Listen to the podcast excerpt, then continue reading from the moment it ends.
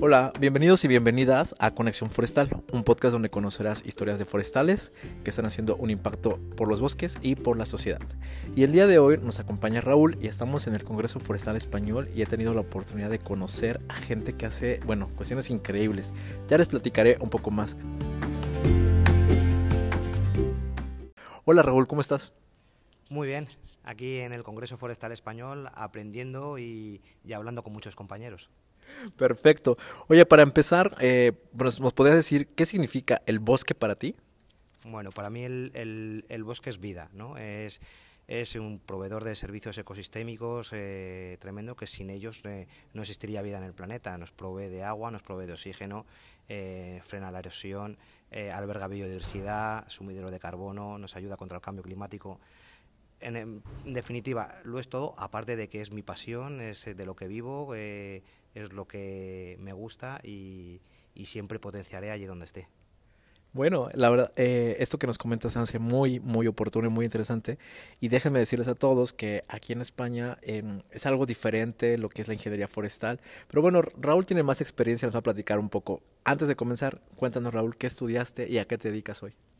Bueno, eh, yo empecé en, en la Universidad de Valladolid, en la Escuela de Palencia, estudiando Ingeniería Técnica Forestal.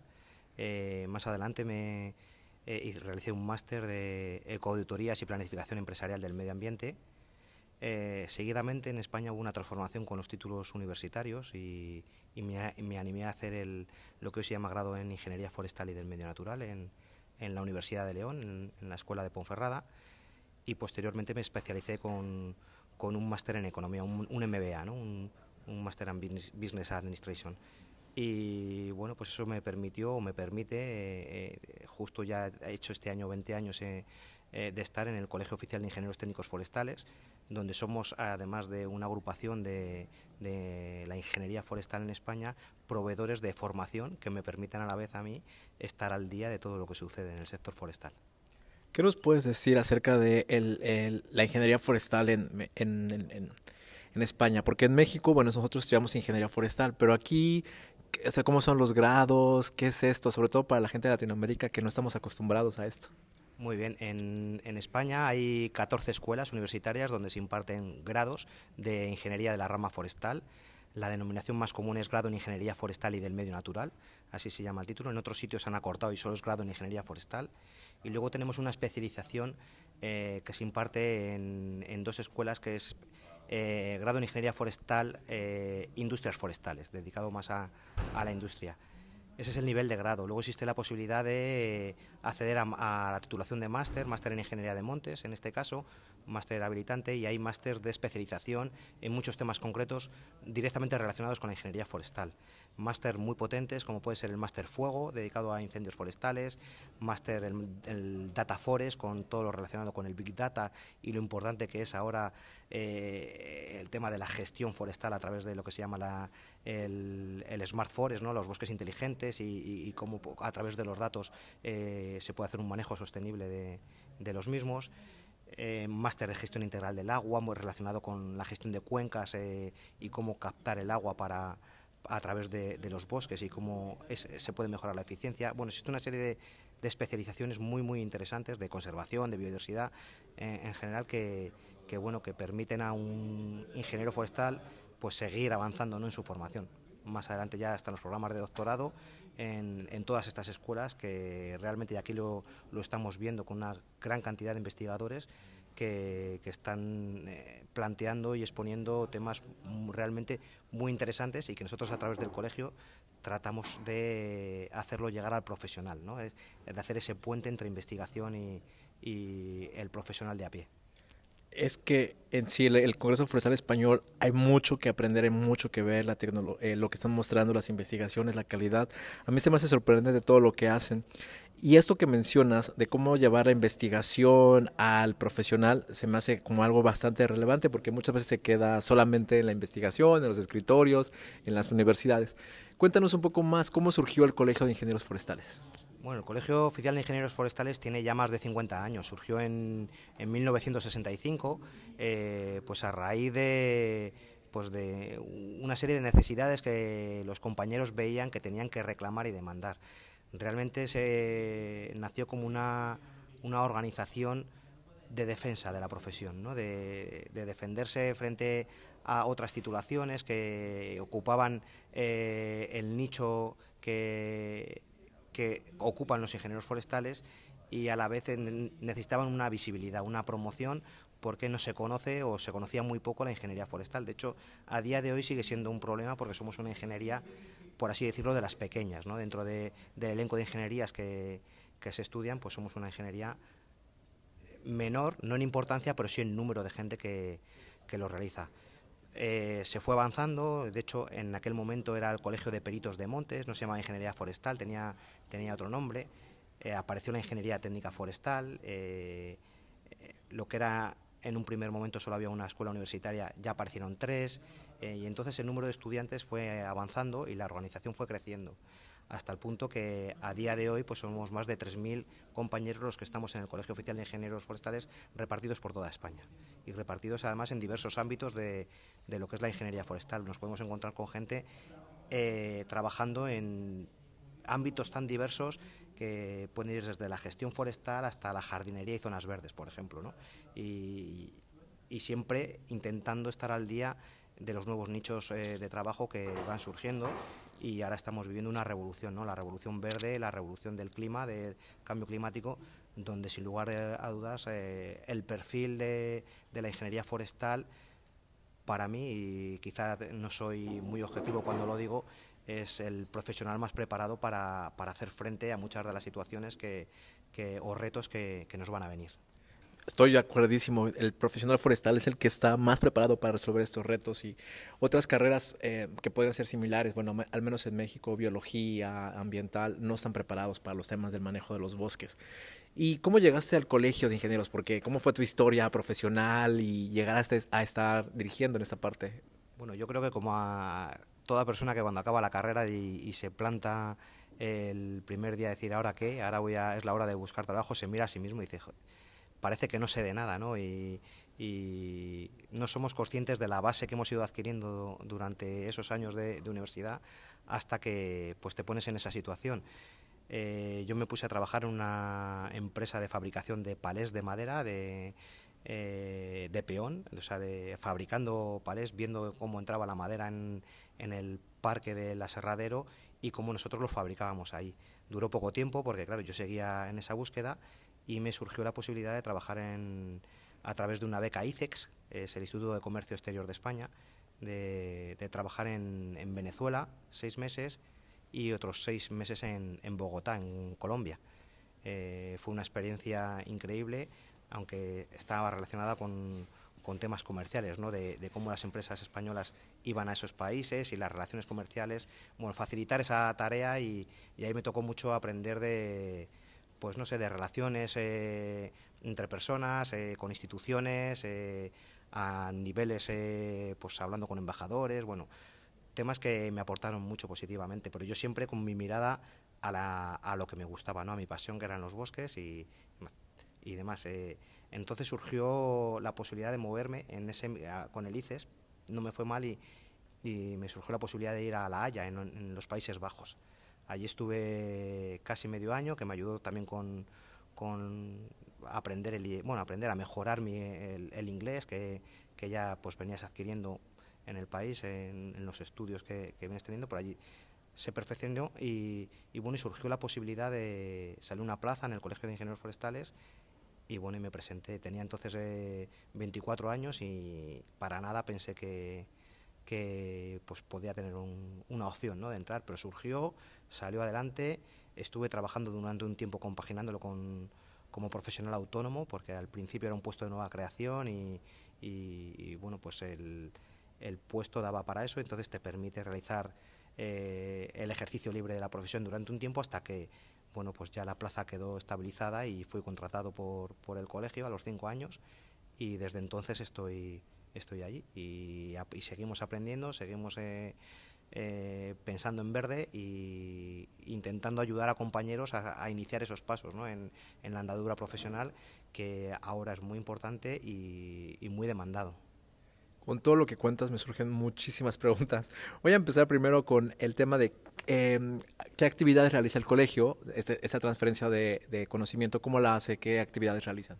Una de las actividades eh, más importantes que realiza el colegio es la, formación y tenemos un, programa formativo muy amplio de cursos de especialización. Siempre vamos a, intentar complementar el perfil del ingeniero forestal con aquellos conocimientos que entendemos que por la dificultad que tiene la universidad de cambiar sus planes de estudio, eh, muchas veces cuesta mucho adaptar a, nuevas, temáticas que van, van saliendo, sobre todo nuevas tecnologías, eh, todo lo relacionado con, con herramientas eh, como puede ser los sistemas de información geográfica, los LIDAR, simulaciones contra incendios forestales. Todo ese tipo de formación la impartimos desde el colegio, formación relacionada con jardinería. Bueno, realizamos más de 80 actividades formativas a lo largo del año. Pero luego tenemos una actividad eh, que le llamamos el Café Forestal, que lo organizamos todos los jueves eh, a las cuatro y media de la tarde. Aquí en España es muy típico tomar el café a esa hora y por eso se le dio ese nombre, un poco para que la gente lo identificara de una forma muy, muy fácil, muy sencilla.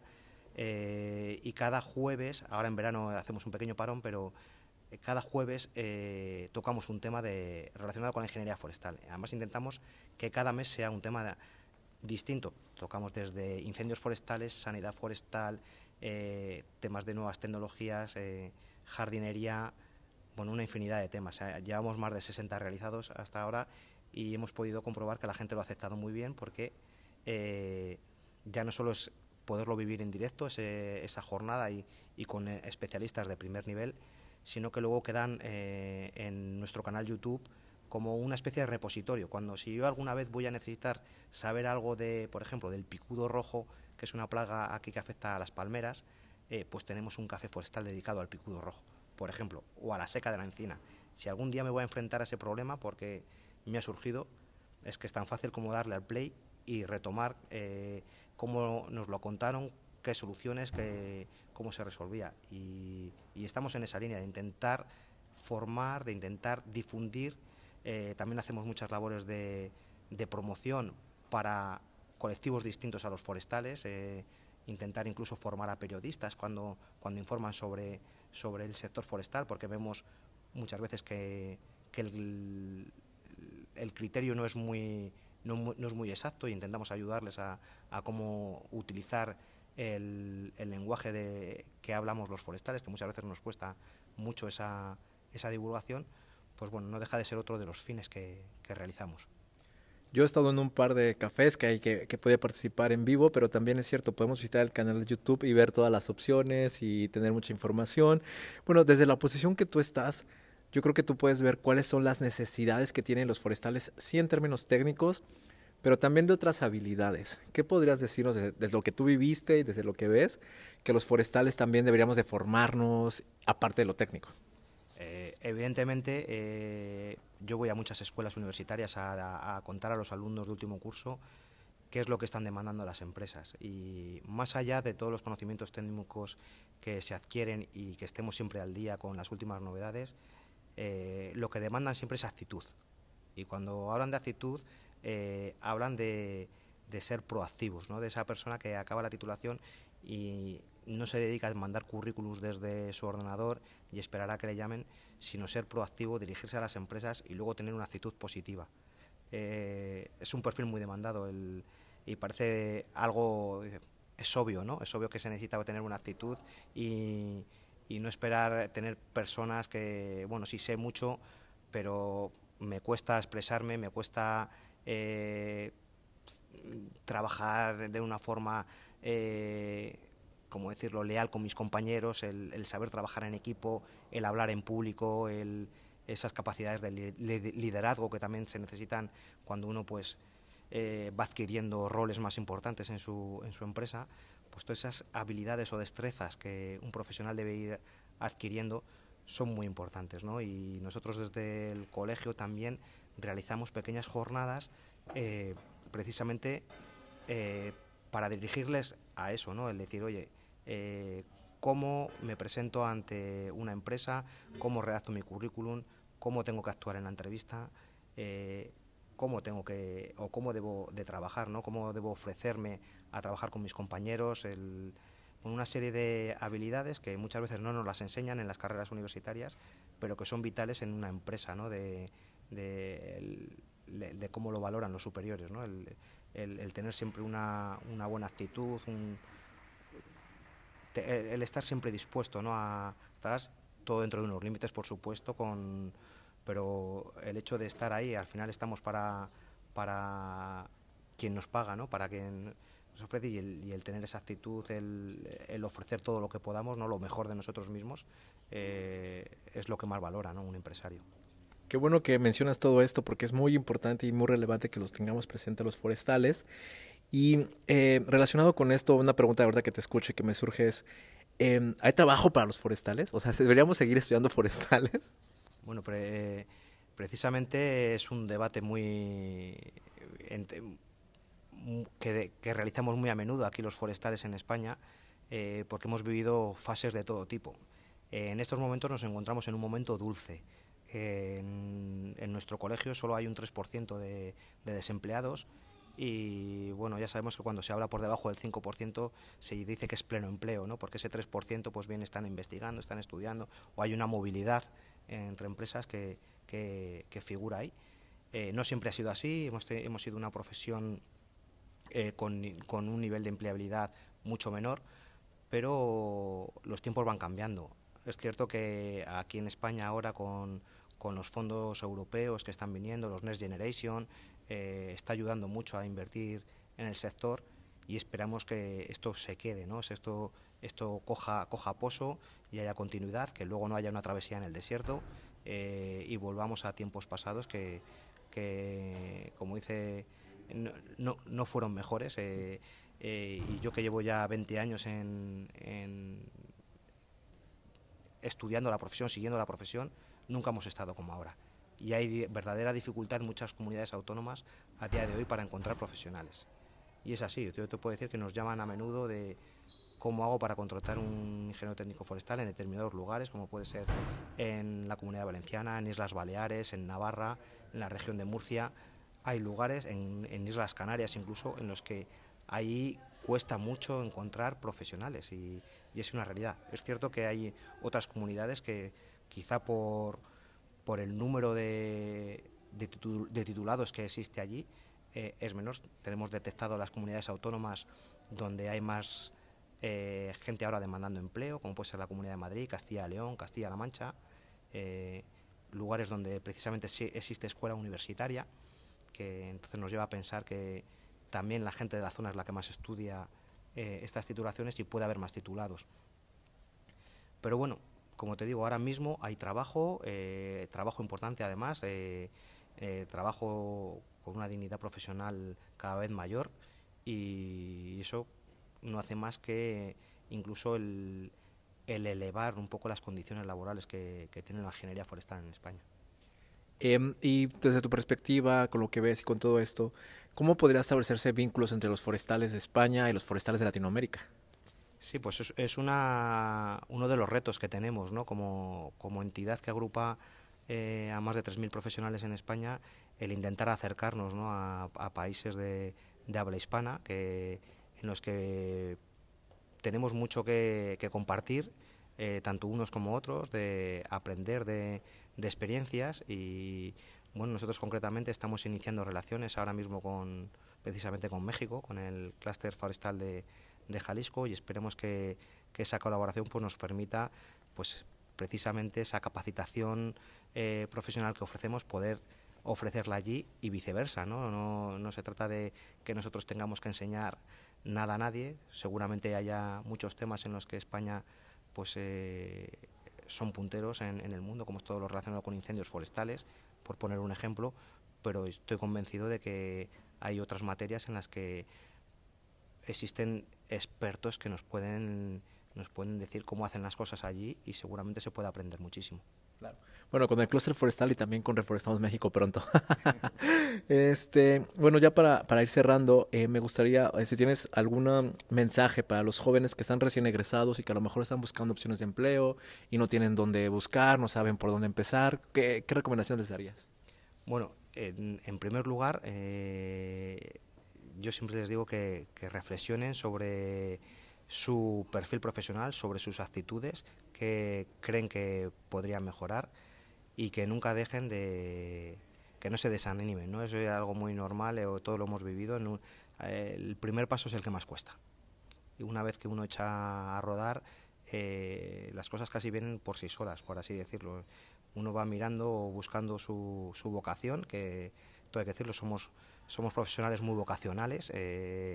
nosotros hemos estudiado esto porque sabemos que es lo que nos gusta, que lo llevamos en las venas y, no hay que intentar eh, desviar el objetivo. Nuestro objetivo es eh, trabajar en ello y, surgirá la oportunidad y hay que dar el máximo. Evidentemente hay que estar formado, hay que estar al día, eh, hablándolo con compañeros que bueno, pues han quedado fuera durante un tiempo porque han elegido otro camino, pues comentan la dificultad luego ¿no? de estar al día. Parece que somos una una profesión que, en la que la tecnología no juega un papel importante, pero no es cierto, o sea, cada vez es más importante el, manejar las nuevas tecnologías, pero es que también estamos ante, ante cambios en, en, el entendimiento del propio funcionamiento de, de, las dinámicas del bosque, o sea, que cada vez sabemos más, ¿no? Eh, sabemos cómo la gestión eh, pues, eh, nos ayuda a, poder tener una, mejor captura de carbono, por ejemplo, actuando sobre, sobre bosque. Sabemos cómo podemos obtener de una forma más efectiva eh, productos del bosque.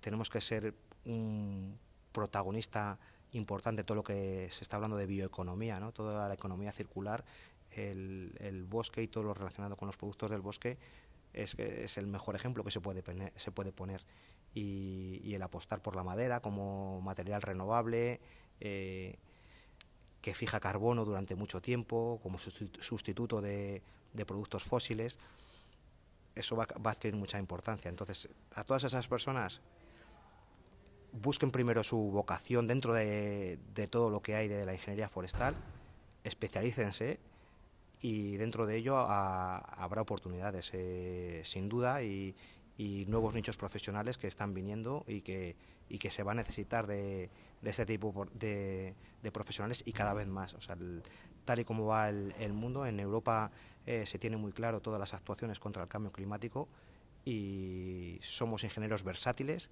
tenemos una capacidad de adaptación tremenda y tenemos que estar ahí. Y, y bueno, aquí ya, ya lo estamos viviendo, ¿no? con ese 3% de desempleo y con las dificultades que hay ahora mismo para encontrar determinados perfiles. No, gran mensaje, muy inspirador para seguir estudiando esto y para seguir conectando. ¿Y dónde, cuáles son tus, eh, dónde te encontramos, cómo te contactamos y cuáles son las redes del colegio? Bueno, eh, el colegio, su página web es www.forestales.net. Eh, ahí tienen todos los datos, nuestro correo electrónico, tienen formularios, ahí pueden contactar con nosotros. Estamos en redes sociales, en Twitter con ING Forestal 50, ese es nuestro perfil. Estamos en, en Facebook COIF, que es las siglas de, Colegio Oficial de Ingenieros Técnicos Forestales, COITF, y también estamos tanto en LinkedIn como en Instagram ING Forestales, ahí podrán encontrar pues eh, nuestros pósters de, formación, lo que vamos haciendo en el día a día, eh, también nuestras actuaciones que, podemos hacer a nivel de, relaciones eh, institucionales que, que vamos teniendo, porque tenemos siempre aquí que ir trabajando con las comunidades autónomas para mejorar la posición del ingeniero forestal. Y bueno, yo les animo a que nos sigan y que estén al tanto de, de lo que ofrecemos porque hay cosas muy, muy interesantes. Perfecto, muchísimas gracias, una gran conversación. Te agradezco el que hayamos podido tener este capítulo del podcast. Muchas gracias a ti.